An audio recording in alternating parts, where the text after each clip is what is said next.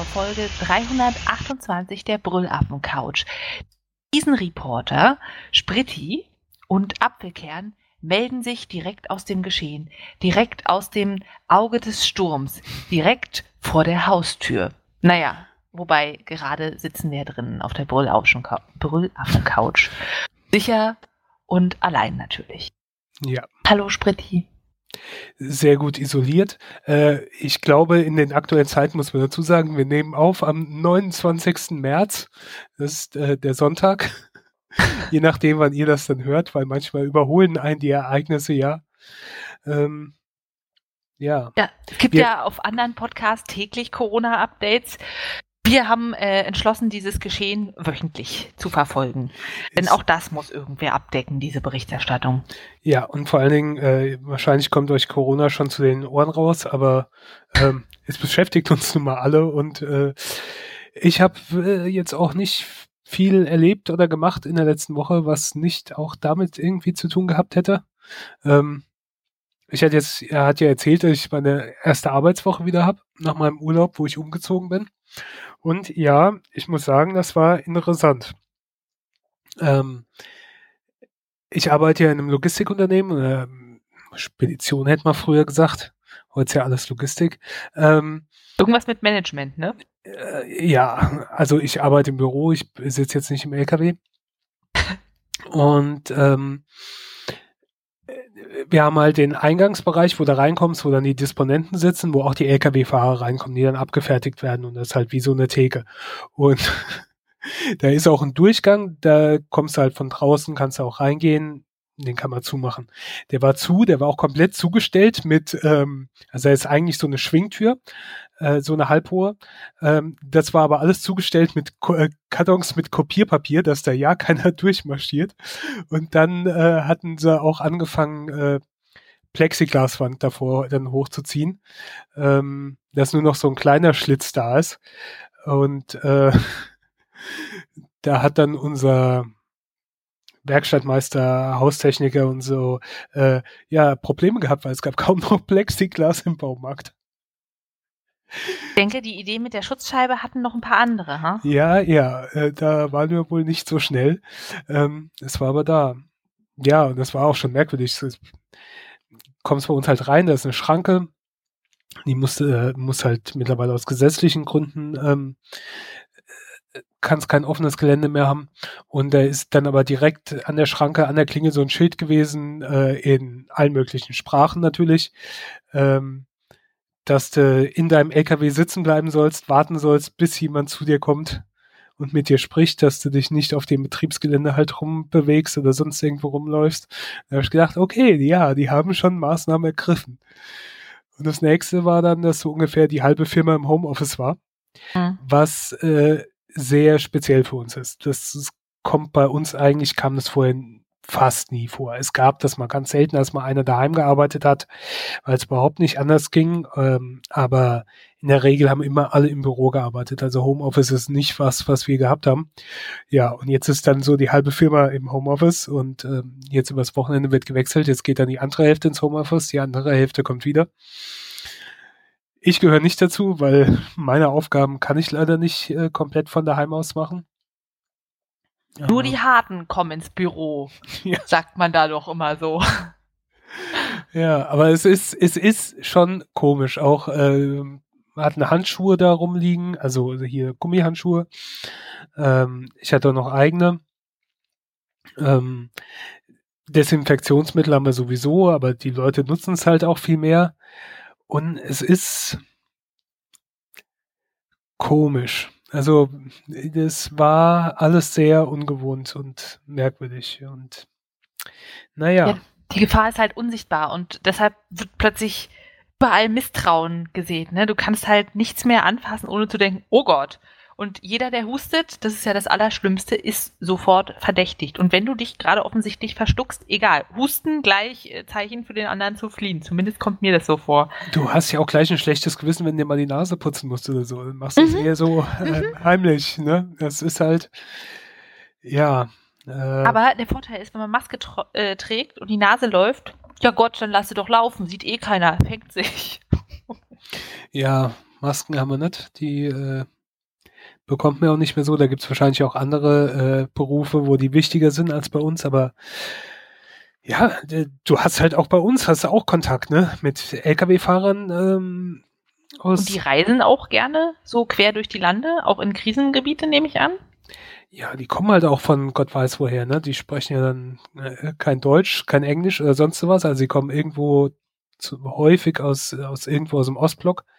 Und äh, keine Ahnung, weißt du nicht, war der nicht letzte Woche vielleicht noch in Spanien, jetzt ist er hier, vielleicht hat er was mitgebracht, ähm, was nicht auf seinem LKW ist, was er im Führerhaus mitführt. Ja. Sonderlieferung, Corona. Und du bekommst ja auch nicht mit, ne? Sehr nicht, dass du es gleich hast, sondern äh, du kannst ja haben und du merkst dann halt erst später. Das ist und und es ist ähm, ja scheiß Gefühl, ganz ehrlich. Ja, also bei uns in der Praxis, also ich arbeite in einer Hautarztpraxis, ist es so, wir haben alles nicht Nötige abgesetzt. Also alles so kosmetisch-ästhetisches, alles was Vorsorgeuntersuchungen sind, sind rausgeflogen. Die Kosmetik hat zu, aber alles, was jetzt wirklich Hauttumoren sind, alles, was jetzt wirklich Ekzemerkrankungen sind, Allergien, Infektionen der Haut, Abszesse, Gürtelrose, also da, die kannst du ja nicht nach Hause schicken und sagen, viel Glück, Sie kriegen Ihren Abszess schon zu Hause operiert und ja, ja, wir lassen Ihren Hautkrebs jetzt halt noch ein bisschen wachsen. Ach, hören Sie doch auf, sich zu kratzen, so schlimm ist Ihre Schuppenflechte doch nicht. Funktioniert nicht. Deshalb ist allgemeine Sprechstunde weiterhin, aber eben mit den Einschränkungen, dass viele nicht kommen, einfach so aus Selbstschutzgründen und das sich total bemerkbar macht. Und es gibt halt auch locker die Hälfte, die einfach nicht absagt. Weißt du, wo du dann wartest auf deinen letzten Patienten und dann kommt er nicht wegen Corona. Ich meine, ja, kann ich nachvollziehen. Aber könnt ihr dann nicht vorher anrufen? So für die Planung? Naja. Und das gibt einem so ein ganz komisches Gefühl, so Endzeitstimmung. Man ist da ganz alleine. Normalerweise ist es so, das Wartezimmer ist voll, es ist immer so, eine, so ein Grundgeräusch da, weißt du, so Gesprächslaut, äh, im Hintergrund. Und jetzt ist es einfach so still. Wir haben die Wartezimmerstühle auseinandergerückt. Es ist äh, auch so eine Plexiglasscheibe vor der Theke. Wir haben da Stühle, die mussten ja eh aus dem Wartezimmer raus, vor den Tresen vorne gestellt, dass eben auch zur Anmeldung Abstand gehalten wird. Wir haben große Schilder aufgehängt, bitte Hände waschen. Ja, und dann kommen die Leute mal rein und sagen, ich habe mir doch zu Hause die Hände gewaschen. Und wie sind sie dann hergekommen? Sie haben sich gebeamt? Na dann, perfekt, dann brauchen sie nicht. Naja, ja. Ähm, Toll, ich habe ne?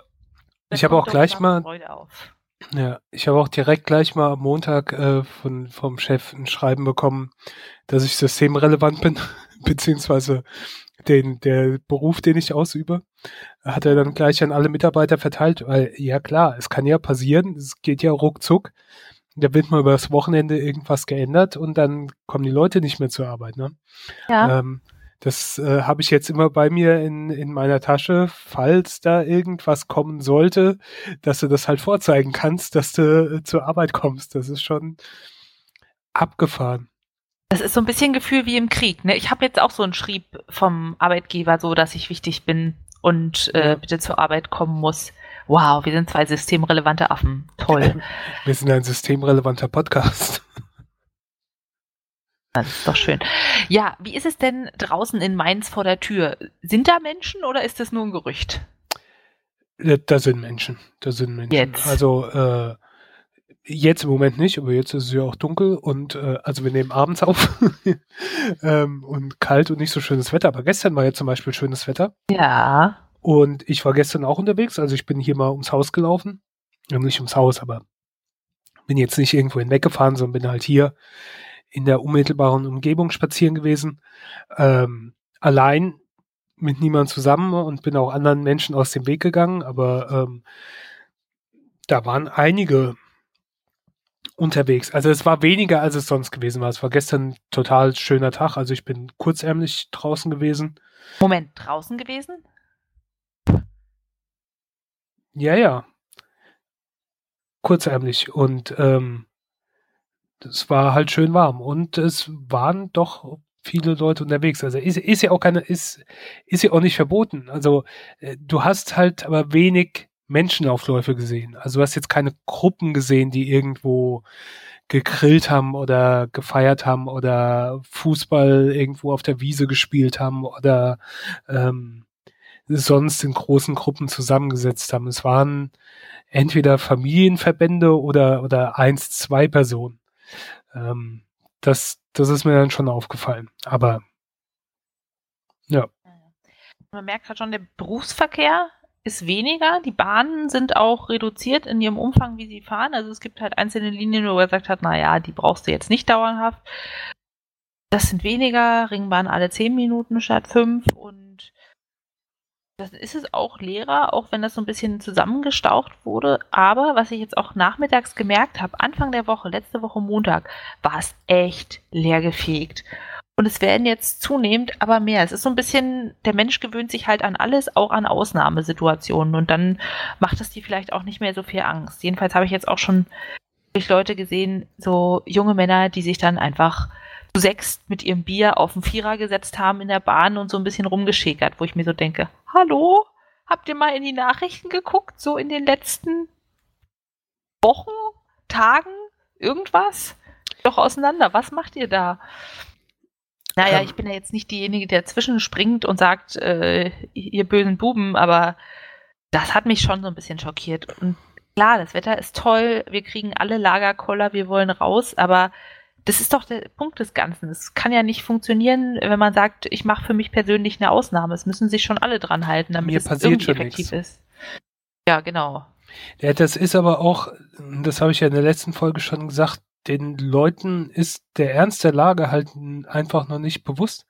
Aber wenn du halt die Bilder aus Italien siehst, wo das Militär da die Leichen dann abtransportieren muss, und in Spanien wurde es jetzt auch schon gerufen, um die Leichen abzutransportieren, und, und du die Zahlen siehst, was da stirbt, das kann noch heftig werden. Um Gottes Willen, ich will es nicht. Ich will, dass das möglichst einigermaßen glimpflich an uns vorbeigeht. Und es ist ja relativ glimpflich, aber trotzdem, äh, es sterben schon Leute und es ist, es werden in, in manchen Regionen schon die Betten in, in den Krankenhäusern knapp. Und ähm, als ob sie das sonst nicht wären, ne? Ja, und äh, in Holland äh, gibt's, äh, gab's sollen oder gab es jetzt den Vorschlag von Politikern, dass die Ärzte, die Hausärzte ihre Patienten, älteren Patienten anrufen und äh, schon mal so abklappern für den Fall der Fälle, dass sie ähm, infiziert werden, ob sie auf eine Behandlung bestehen oder ob man sie quasi sterben lassen kann.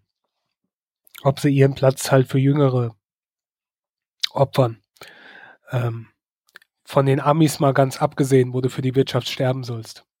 Ja, also die Amis. Beziehungsweise nicht nur da, das haben wir ja auch hier schon. Ähm, die Amerikaner offenbaren sich jetzt gerade so ein bisschen als äh, versorgungstechnisches dritte Weltland. Weißt du, du hast kein wirkliches Arbeitslosengeld, du wirst einfach direkt entlassen, dann hast du aber leider auch keine Krankenversicherung, also wirst du wahrscheinlich auch nicht behandelt oder du verschuldest dich halt für den Rest deines Lebens, beziehungsweise deine Familie. Ja, oder du wirst halt abgelehnt, musst sterben. Gab es ja erst kürzlich einen Fall von einem Jugendlichen in äh, Kalifornien, der hat keine Krankenversicherung gehabt, wurde abgelehnt, ist gestorben. Ähm, ja, das ist. Ähm, sagte ein bekannter Philosoph dazu: Make America Great Again. Kümmert euch mal um Krankenversicherung. Aber Hauptsache nicht äh, das kommunistische Krankenkassenprinzip hier von Obamacare. Nee, das ist ganz schlecht auf jeden Fall. Ah. Also es ist eine, wo du hinguckst und es gibt ja auch nichts anderes. Das ist schon eine extrem krasse Situation. Ja. Und sie macht mir eigentlich auch tierisch Angst. An der Stelle auch nochmal nur so der Hinweis. Ähm, da haben wir vor längerem mal in der Podcast-Folge drüber gesprochen. Falls ihr es noch nicht gemacht habt, also jetzt nicht unbedingt wegen Corona, das ist allgemein gut, aber gerade jetzt in dieser Zeit, ähm, macht eure Patientenverfügung und so weiter. Was damit dazu gehört. Das dauert nicht lang. Da gibt's äh, im Internet zum Runterladen. Man kann sich auch äh, Anleitungen anlesen, was was bedeutet. Ähm, es gibt auch kostenpflichtige Sachen, aber das kriegt man bei allen möglichen kriegt man das gratis, ähm, so unterschiedliche Vorlagen. Das gibt's von ähm, Krankenkassen, das gibt's von der Bundesregierung, es genau. gibt's teilweise einfach wirklich zum Online das PDF ausfüllen und drucken. Von den Gesundheitsministerien der Länder und so weiter, also allem möglich. Einfach mal nach Vorlage Patientenverfügung und so weiter gucken. Ähm, eventuell auch Betreuungsvollmacht oder sowas in der Art. Ähm, macht das sicherheitshalber, dass ihr so irgendwie eine Notfallmappe habt für den Fall der Fälle. Ähm, ich wünsche es niemand, aber es ist halt vielleicht auch ganz gut darauf vorbereitet zu sein. Ich bin seit Ewigkeit bei meinem Vater dahinterher, dass er das macht. Und ähm, ich habe den das jetzt auch eingetrichtert. Ich habe gesagt, mach das. Mach das. Er sagt das, halt, nee, nee, ich werde schon nicht sterben. Ach, ja, das braucht man nicht. Der Punkt ist halt, dass auch scheiße den anderen gegenüber was weiß ich, was der dann so, so genau will oder sich vorstellt oder sonst irgendwie in diesen Sachen. Äh, vielleicht hast du auch eine Idee oder hast vielleicht auch mal drüber gesprochen, aber trotzdem, wenn du es schriftlich hast, das vereinfacht das Ganze. Ähm, und auch so Informationen, was für Medikamente nimmt derjenige oder was, was, äh, was sind wichtige Sachen, die die Ärzte wissen müssen für die Behandlung, ähm, die du vielleicht nicht auswendig weißt oder die dir nicht so klar sind. So, so Zeug ist halt eigentlich schon ganz gut, wenn man sowas macht. Allergiepässe sind auch immer eine total gute Sache. Wenn Menschen Medikamentenallergien haben und sagen, ah ja, so ein Antibiotikum mal, äh, vielleicht was mit A, nee, ich glaube mit C. Ach, super, danke. Ja. Total schlecht. Also, wenn ihr was habt, was versorgungsrelevant ist, merkt euch das. Führt ein Schriftstück mit euch. Es ist ganz schlecht, sonst nachzuvollziehen. Ja. Und dann irgendwas zu bekommen, was entweder eine schlimme Reaktion auslöst oder aus äh, lauter Zweifel irgendwelche Reservesachen zu nehmen, die dann Resistenten verursachen. Alles doof. Ach.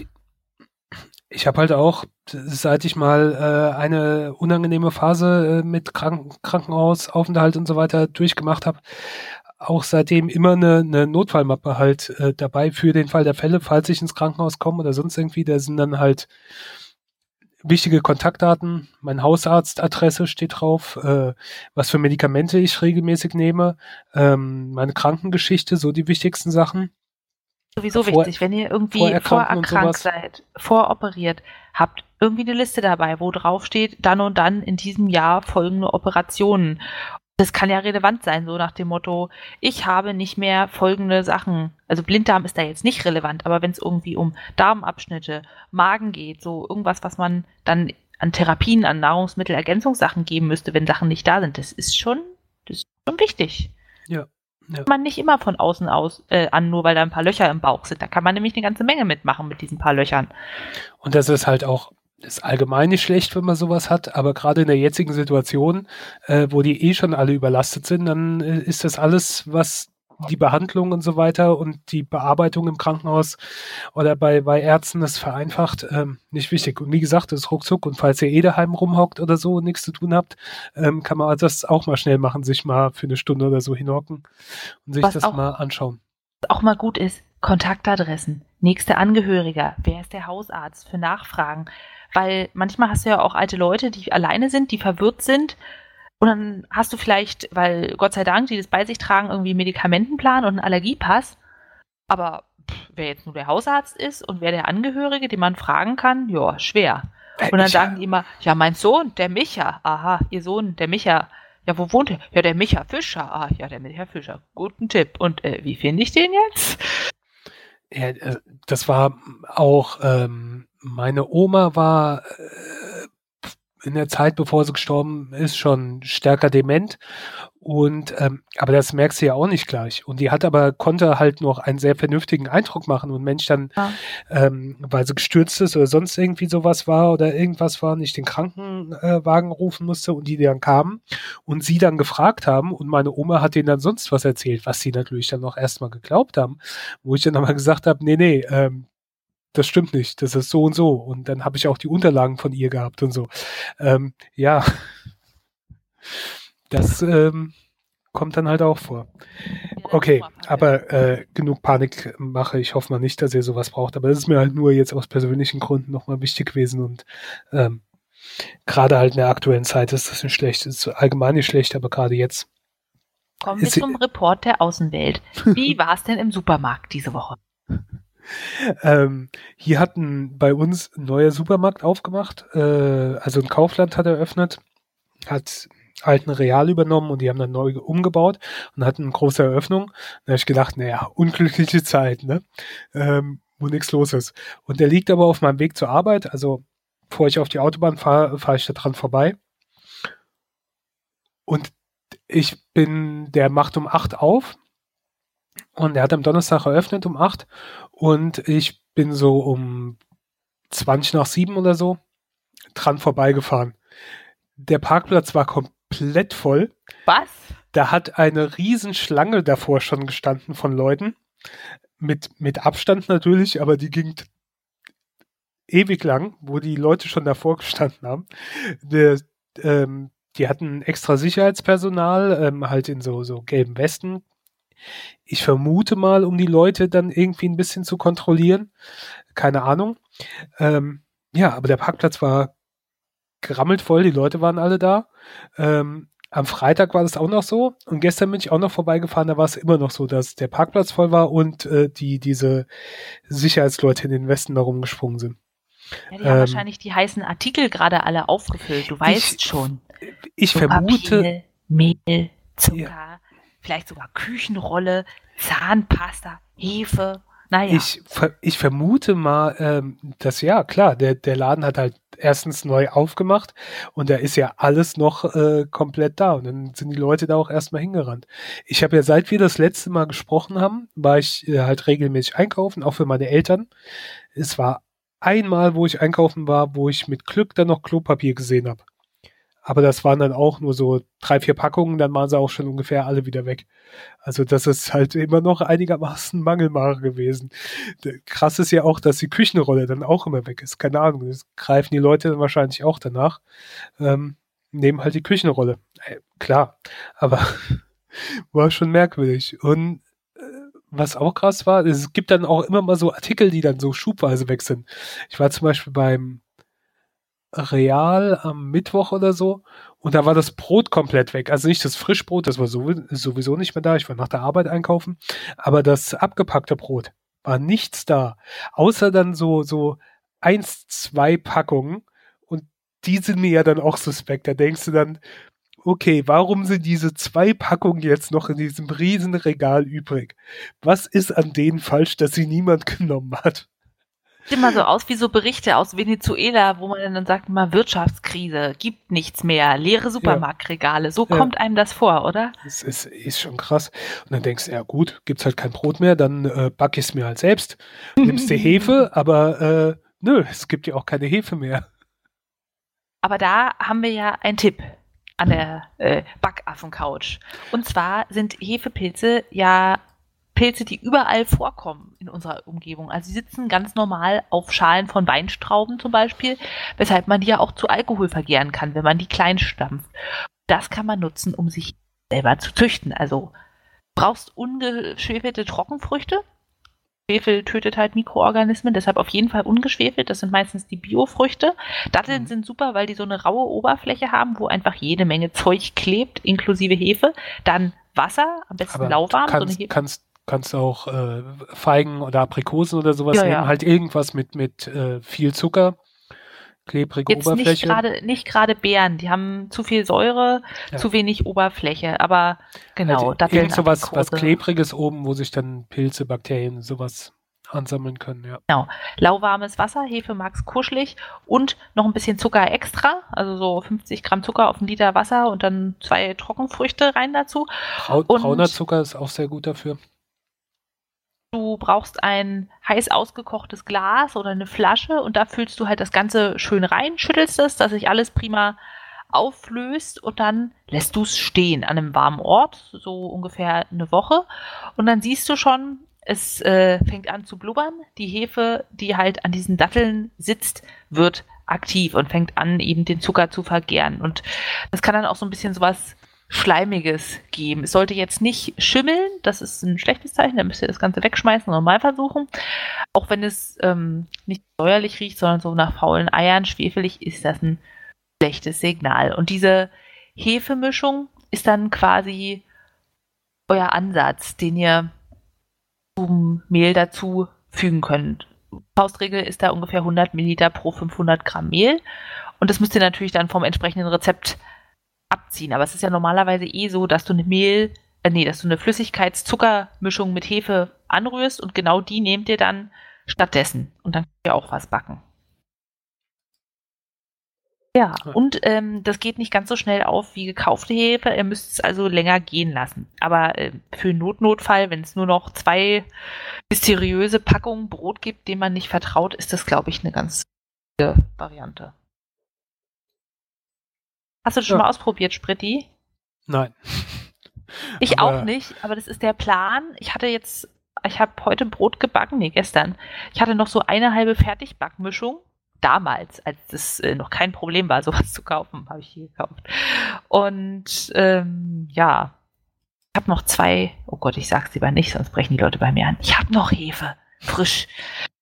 Aber wenn das weg ist, will ich versuchen, welche zu züchten. Ja.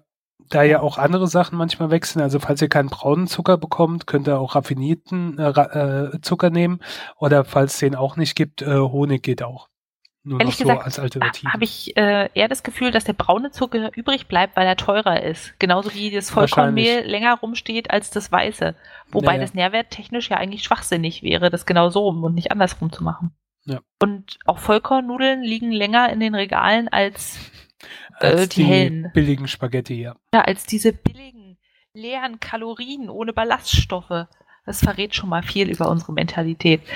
Ja, und die Alternative als Backtriebmittel, wenn ihr denn noch Mehl bekommen habt, müssen wir mal realistisch betrachten, das braucht ihr trotzdem, äh, zu Hefe, ist ein Sauerteig selber anzusetzen. Da immer noch eine Anekdote von meinem Opa, der hat immer erzählt, früher gab es bei seiner Mama immer so einen Tontopf, wo es rausgeblubbert hat. Und da kam dann immer so eine schleimige Brühe und die stand im Winter immer unter der Bettdecke. Und wenn es halt dann schön warm war und die gut gefüttert, dann ist es manchmal übergelaufen und dann hatte man so Pampe am Fuß, dass du halt aufgewacht bist, weil dir so zäher, warmer Schleim um die Füße floss.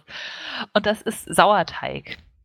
Das ist letztendlich wieder eine Mischung mit Mikroorganismen, Hefen und meistens auch Milchsäurebakterien, die eben Gärung machen und dadurch entsteht wieder Kohlenstoffdioxid, die den Teig fluffig macht.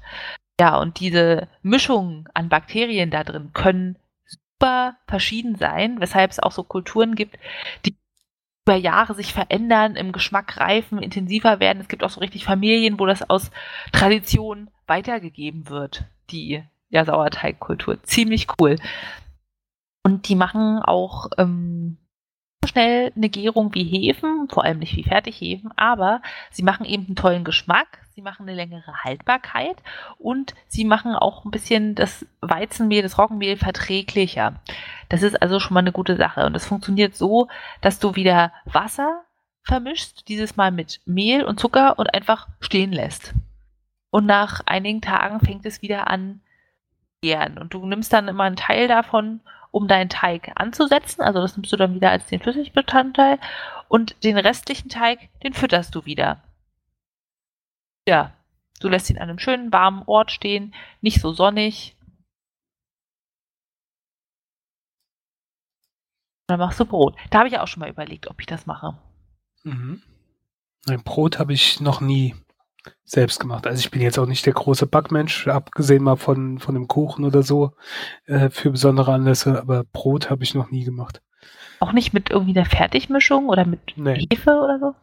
Nö, immer Ach. gekauft. Also mein erstes Brot habe ich, glaube ich, in der fünften Klasse gebacken, so ein Leinsamen Backpulverbrot. Das geht notfalls auch, aber ich finde, es schmeckt schon schöner Hefe. Hm. Ja, nee, habe ich äh, noch nie äh, für nötig erachtet. Aber naja, Ach, ja. äh, in aktuellen Zeiten, wer weiß. Vielleicht backe ich auch mal Brot. So weit ist halt schon.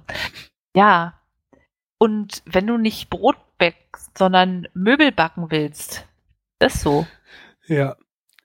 Ähm, ich habe ja meine Wohnung eingerichtet und habe immer etappenweise Möbel geholt oder auch von, von Möbelhäusern. Ein Großteil bei Ikea. Ich mag Ikea für manche Sachen. Ähm, und ähm, habe dann auch, wenn ich da war, habe ich immer gedacht, naja gut, äh, da gucke ich dann mal später, wenn ich die ersten Sachen aufgebaut habe, äh, kann ich ja noch mal hinfahren zu Ikea, ist ja kein Problem. Und dann war es halt auf einmal ein Problem, weil ähm, die haben ja dicht gemacht. Die haben ähm, vor zwei Wochen ungefähr oder so, haben sie äh, ihre Läden erstmal dicht gemacht. Das war natürlich doof. Aber es gibt ja bei denen das, das Click and Collect, was ich vorher eh auch gemacht habe. Da kannst du dann online bestellen, lässt sie aber nicht nach Hause liefern, sondern holst halt selbst ab und gehst da an den Schalter und dann steht es da bereit.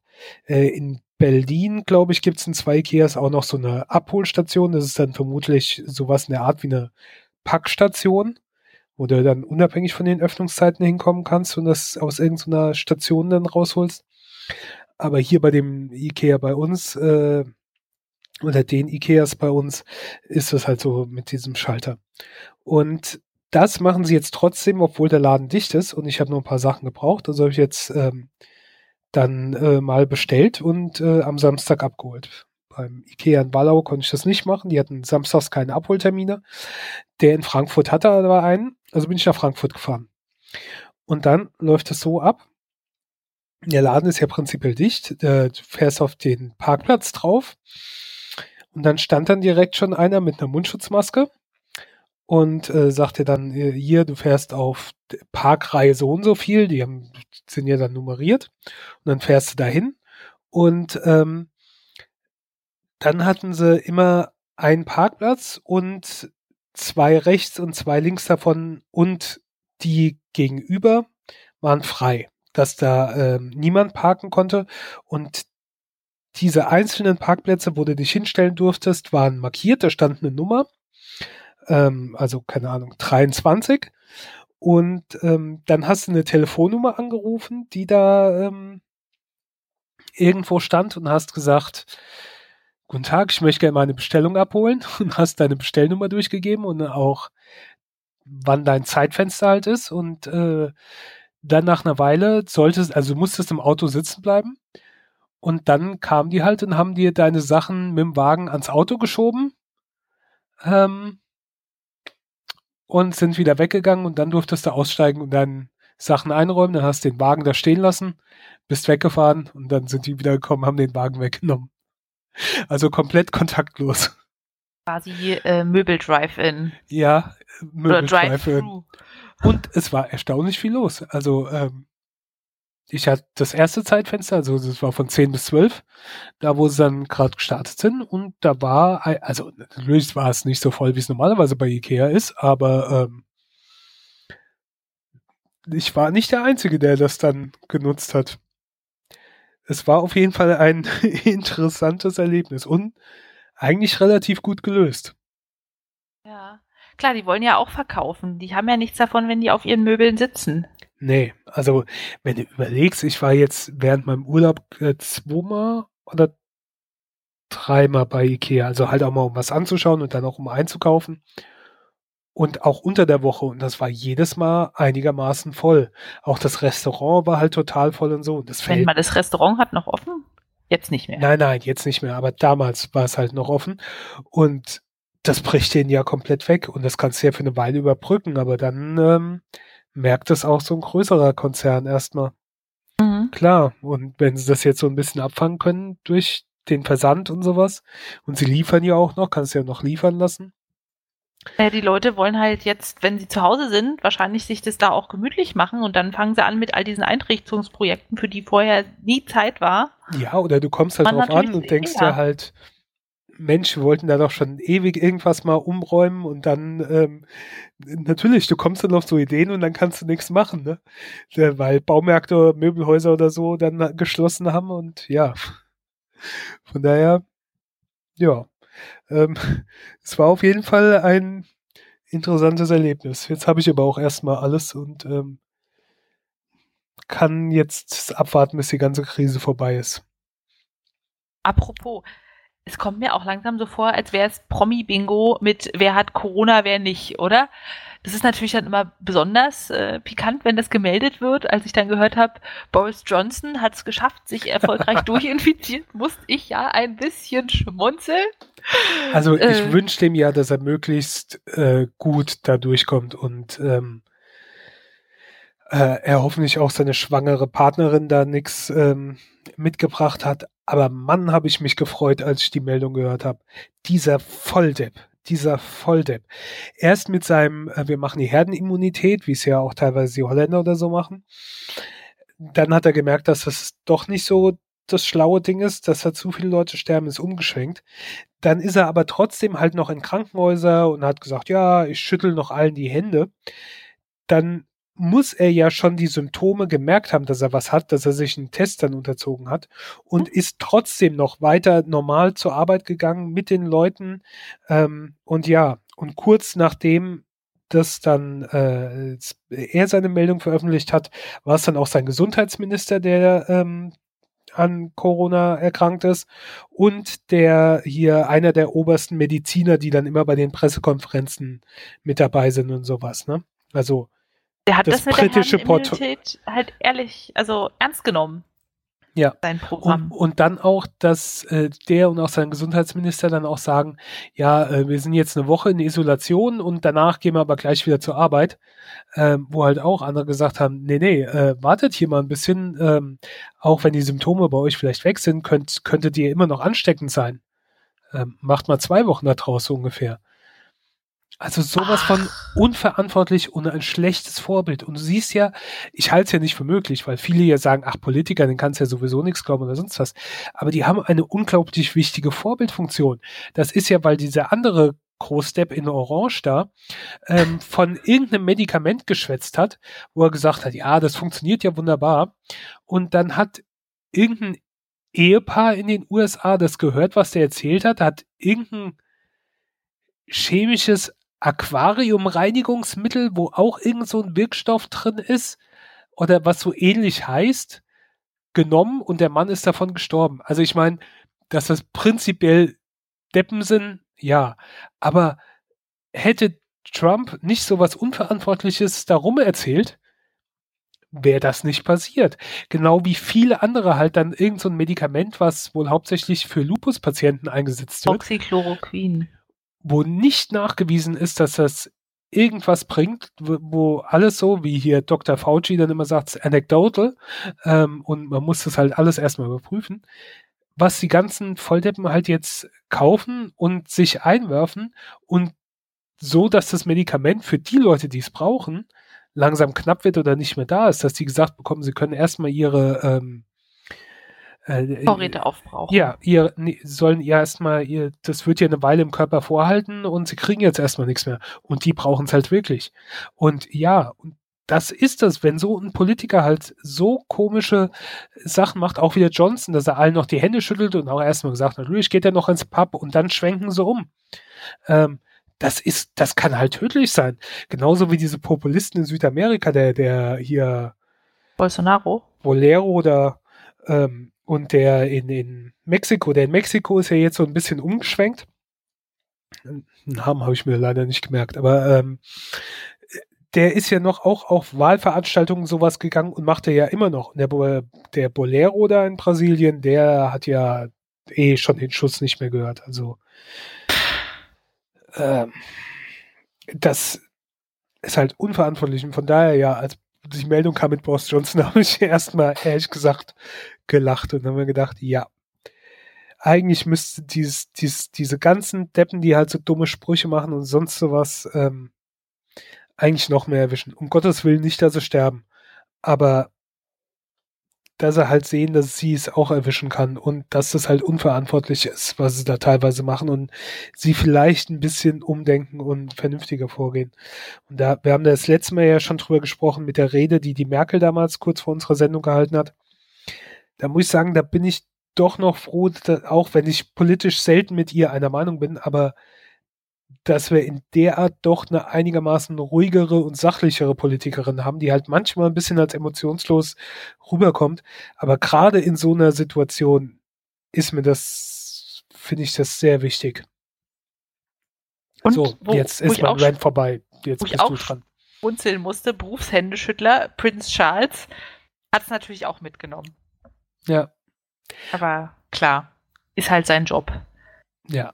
Ähm. Und ich habe auch so das Gefühl, es ist jetzt wirklich so, jeder Prominente, der krank ist, oh Gott, hat das, hat er nicht? Till, Min Till Lindemann, Frontsänger von Rammstein, hat das, hat das nicht? Ach nee, hat er doch nicht. Es ist schon so ein bisschen anstrengend. Es wirkt so ein Bingo, wo man guckt, wer ist der Nächste? Wo ist die Schlagzeile? Damit mal was anderes steht, außer Corona breitet sich weiter aus. Alles ist elend, Todesfälle, bleiben Sie zu Hause. Dass man einfach mal noch so ein bisschen Promi-News dazwischen hat, nur ein bisschen mit einem anderen Beigeschmack.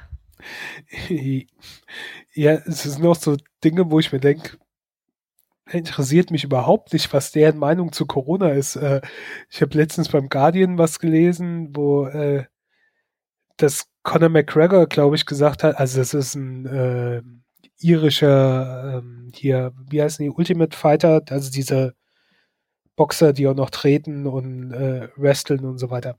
Ähm, und der hat halt gesagt, in Irland, ähm, um die Ausgangssperren durchzusetzen oder so, soll, sollen sie halt auch das Militär nehmen. Und ähm, da habe ich, ist ja egal, was er für eine Meinung dazu hat, aber ich habe gedacht, ist ja völlig irrelevant, von so Leuten jetzt großartig diese, diese, was du schon gesagt hast, diese Promi-News. Hauptsache man füllt das irgendwie. Ähm, das ist sowas von egal.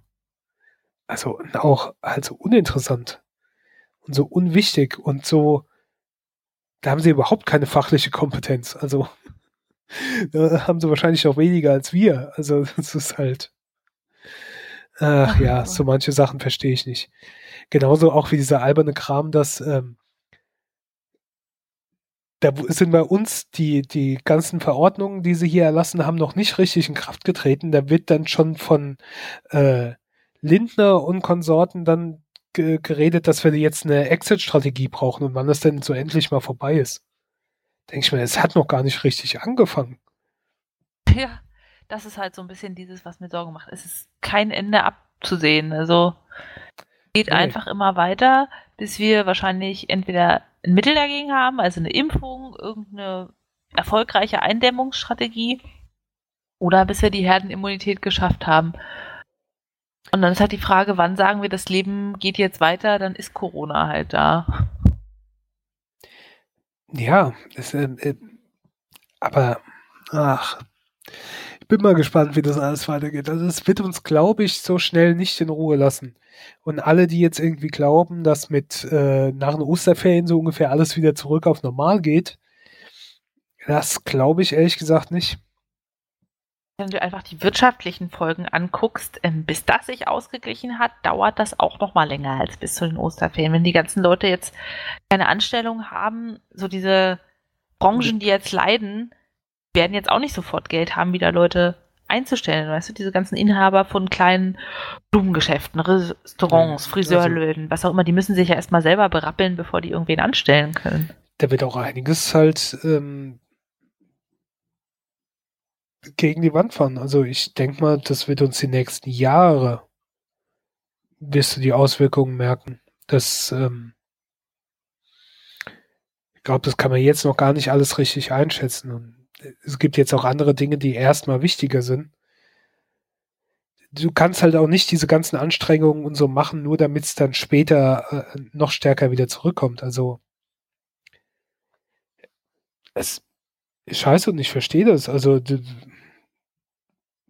sind ja auch ganz normale Ängste. Also ich merke das ja auch, wie alles so ein bisschen zurückgeht, jetzt auch in meiner Branche. Und da machst du natürlich, machst du da auch Sorgen. Wie lange geht das noch gut? Wie sicher ist der Job? Wie sicher kann die Branche überleben und sowas? Ja. Ähm, und sehe jetzt auch nicht so in dieser Situation, dass du halt äh, denkst, okay, wenn es halt äh, nichts mehr ist, an der nächsten Ecke gibt schon den nächsten Job ist halt momentan nicht so. Das ist, ähm,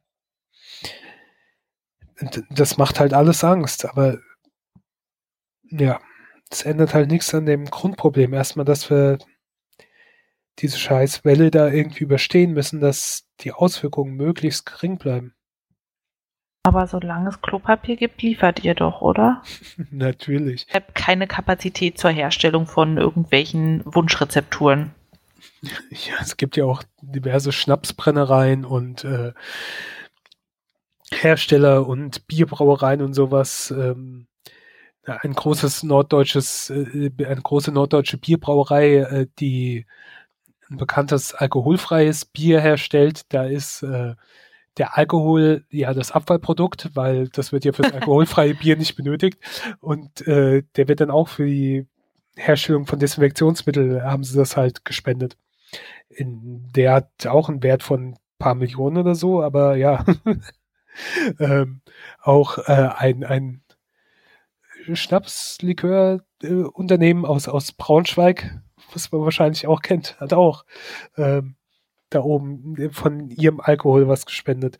Die BASF in Ludwigshafen darf wieder, hat eine Ausnahmegenehmigung, produziert jetzt wieder äh, in kleinem Maße natürlich Desinfektionsmittel für Krankenhäuser erstmal in Rheinland-Pfalz und so weiter. Ähm, interessante Zeiten. Ja, also das ist was Historisches, wo man mal später noch von erzählen können. Wo du natürlich aber auch so ein bisschen siehst, die Nachteile der Globalisierung, ne? Ja. Also, dass die ganze Produktion halt von Schutzkleidung, von äh, Schutzmasken, von Desinfektionsmitteln, von Medikamenten, dass das alles halt irgendwo im Ausland ist, zum Großteil in Asien. Und diese Situation, klar, sowas hast du nicht jedes Jahr, aber wenn sowas dann mal zuschlägt, dann ähm, siehst du halt die Nachteile, wenn der Nachschub auf einmal nicht mehr ähm, da ist oder die Länder halt sagen, äh, wir brauchen das erstmal für uns. Aber was genauso blöd ist, durch diese Globalisierung hast du halt auch immer Lieferzeiten. Das heißt, du planst auch Dinge schon langfristig. Also so die Supermärkte, die planen ja jetzt auch schon, was kommt denn nächstes Jahr im Programm, wann ist wieder Gartensaison, wann brauchen wir wieder zum Schulstart. Das ist ja jetzt nicht immer eine Woche vorher ausgedacht.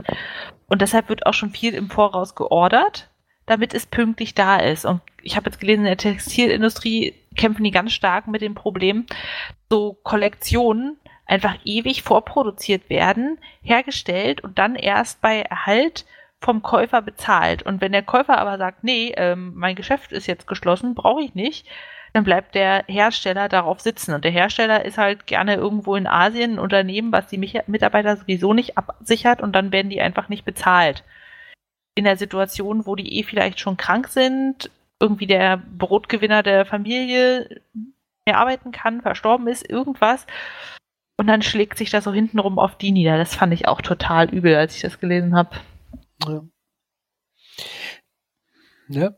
Der werden es jetzt auch allgemein merken. Also ich meine, die Auswirkungen von China, was in Wuhan war, die, äh, wo die ganze Produktion darunter gefahren wurde in China teilweise, das kommt ja jetzt erst bei uns an weil der Teil ist jetzt im Großteil mit Containern über, in Schiffen unterwegs.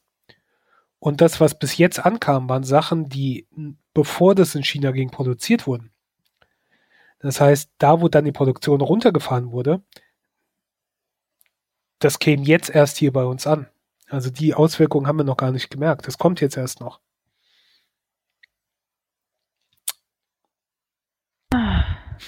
Spannende Zeiten. Wird nicht langweilig und nee. ich denke auch Globalisierung ist dann eine Sache, wo man vielleicht so ein bisschen wieder zurückrudert und sagt, ach na ja, die ganz wichtigen Sachen, die machen wir vielleicht doch hier zu Hause, dass wir Notfall auch welche davon haben.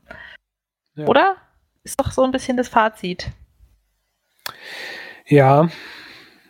Es Weißt, wenn wir immer alt sind, dann heißt nicht Opa erzählt vom Krieg, sondern Opa erzählt von Corona. Ja, erzählt von Corona. Also ich meine, ich möchte es ja nicht mit Krieg ver vergleichen. Also können wir ja auch nicht. Wir haben es ja nie erlebt. Aber es ist auch nichts allgewöhnlich, Allgewöhnliches, was viele Menschen bis jetzt irgendwie schon mal erlebt haben. Ich habe meine Oma gefragt, was sie so empfindet bei leeren Regalen und kein Klopapier. Und die Antwort war, ja, früher gab es auch kein Klopapier. Da haben wir Zeitung klein geschnitten und ins Klo gehängt. Und Lebensmittel nicht da, tja, brauchst halt einen Garten. Ja. Dann denke ich mir, oh Gott, ich brauche einen Garten. Ich habe jetzt so ein, habe ich ja schon erzählt, so ein Sprossenglas. Daran ein paar Sprossen, aber nährwerttechnisch ist es natürlich jetzt nicht so ganz der Brüller. Da kannst ja. du deinen Kalorienbedarf nicht mitdecken. Ich habe einen Blumenkasten mit Lavendel. Na, Im Notfall. Da komme ich auch nicht so viel weiter. Lavendel, Honig. verhungernd. Ja. Na gut. Das war es wieder aus eurem aktuellen äh, ehemaligen Ebola, aktuell Corona-Podcast, der Brüllaffen-Couch. Aber, aber versprochen, für die nächste Folge gucke ich auch mal, dass ich neben Umzug und Corona auch irgendwas, was nichts damit zu tun hat, mal wieder angucke oder lese oder sonst irgendwie. In Ordnung. Ja. Bleibt gesund. Genau. Bleibt zu Hause. Und wenn ihr natürlich Klopapierlieferanten und Produzenten seid, dann nicht zu Hause bleiben. Auf zur Arbeit. Und äh, danke für die Arbeit, die ihr dann macht. Ja. Okay. Ciao. Tschüss.